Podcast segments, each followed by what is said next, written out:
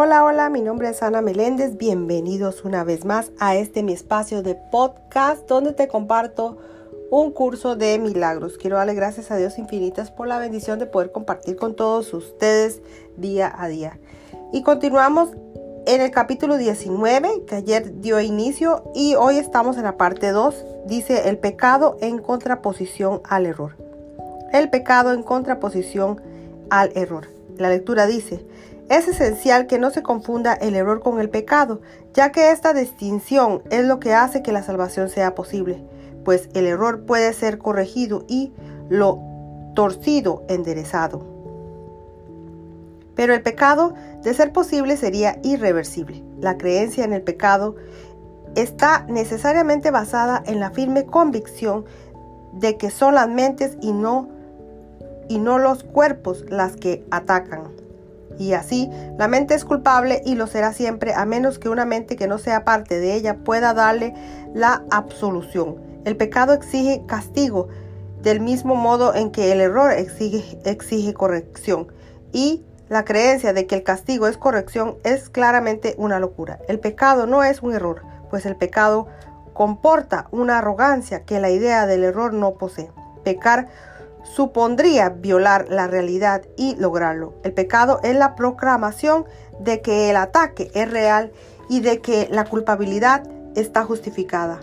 Da por sentado que el Hijo de Dios es culpable y que por lo tanto ha conseguido perder su inocencia y también convertirse a sí mismo en algo que Dios no creó. De este modo la creación se ve como algo que no es eterno y la voluntad de Dios como susceptible de ser atacada y derrotada.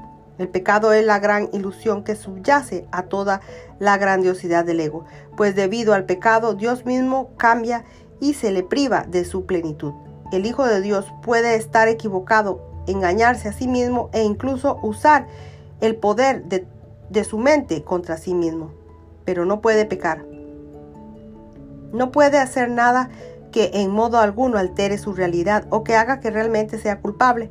Eso es lo que el pecado quisiera hacer pues ese es su propósito. Mas a pesar de toda la salvaje demencia e inherente a la idea del pecado, este sigue siendo imposible, pues el costo del pecado es la muerte. Mas, ¿cómo podría parecer que es inmortal? Uno de los principios dogmas de la descabellada religión del ego es que el pecado no es un error, sino que es verdad, y que la inocencia es la que pretende engañarnos. La pureza se considera arrogancia y la aceptación de nuestro ser como algo pecaminoso se percibe como santidad. Y es esta doctrina la que sustituye a la realidad del Hijo de Dios tal como su Padre lo creó y tal como dispuso que fuera para siempre. ¿Es esto humildad o es más bien un intento de desgajar a la creación de la verdad y mantenerla aparte? El ego siempre considerará injustificable cualquier intento de reinterpretar el pecado como un error. La idea del pecado es absolutamente sacrosanta en su sistema de pensamiento y solo puede abordarse con respeto y temor reverente. Es el concepto más sagrado del sistema del ego bello y poderoso, completamente cierto y protegido a toda costa por cada una de las defensas que el ego tiene a su disposición, pues el pecado radica su mejor defensa a la que todas las demás sirven. El pecado es su armadura, su protección, el propósito fundamental de la relación especial tal como el ego la interpreta.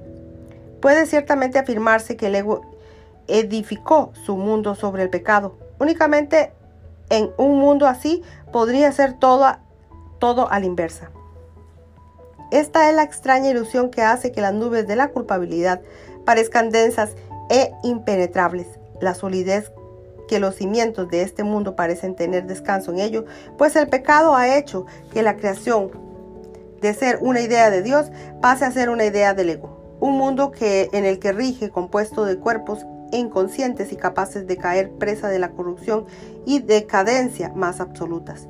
Si esto es un error, la verdad puede deshacerlo fácilmente, pues todo error puede ser corregido solo con que se le permita que la verdad o la verdad a la verdad juzgarlo, pero si al error se le otorga al rango de verdad ante que se le podría llevar. La santidad del pecado se mantiene intacta debido únicamente a este extraño mecanismo. Si el pecado fuera verdad sería inviolable y todo se vería ante él para ser juzgado, mas si es un error, es el que tiene que ser llevado ante la verdad. Es imposible tener fe en el pecado, pues el pecado es falta de fe. Mas es imposible tener fe en el hecho de que cualquier error puede ser corregido. No hay no hay un solo baluarte en toda ciudadela fortificada del ego más celosamente defendido que la idea de que el pecado es real y de que es la expresión natural de lo que el Hijo de Dios ha hecho de sí mismo y de lo que es. Para el ego eso no es un error, pues esa es su realidad, la verdad de la que nunca se podrá escapar.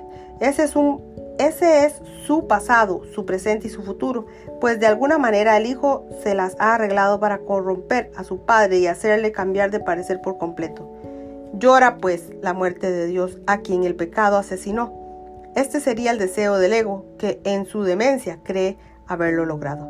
¿No preferirías que todo esto no fuera más que una invocación completamente corregible y de que la que fuera tan fácil escapar que rectificarla totalmente sería tan sencillo como atravesar la neblina y llegar hasta el sol, pues eso es todo lo que es.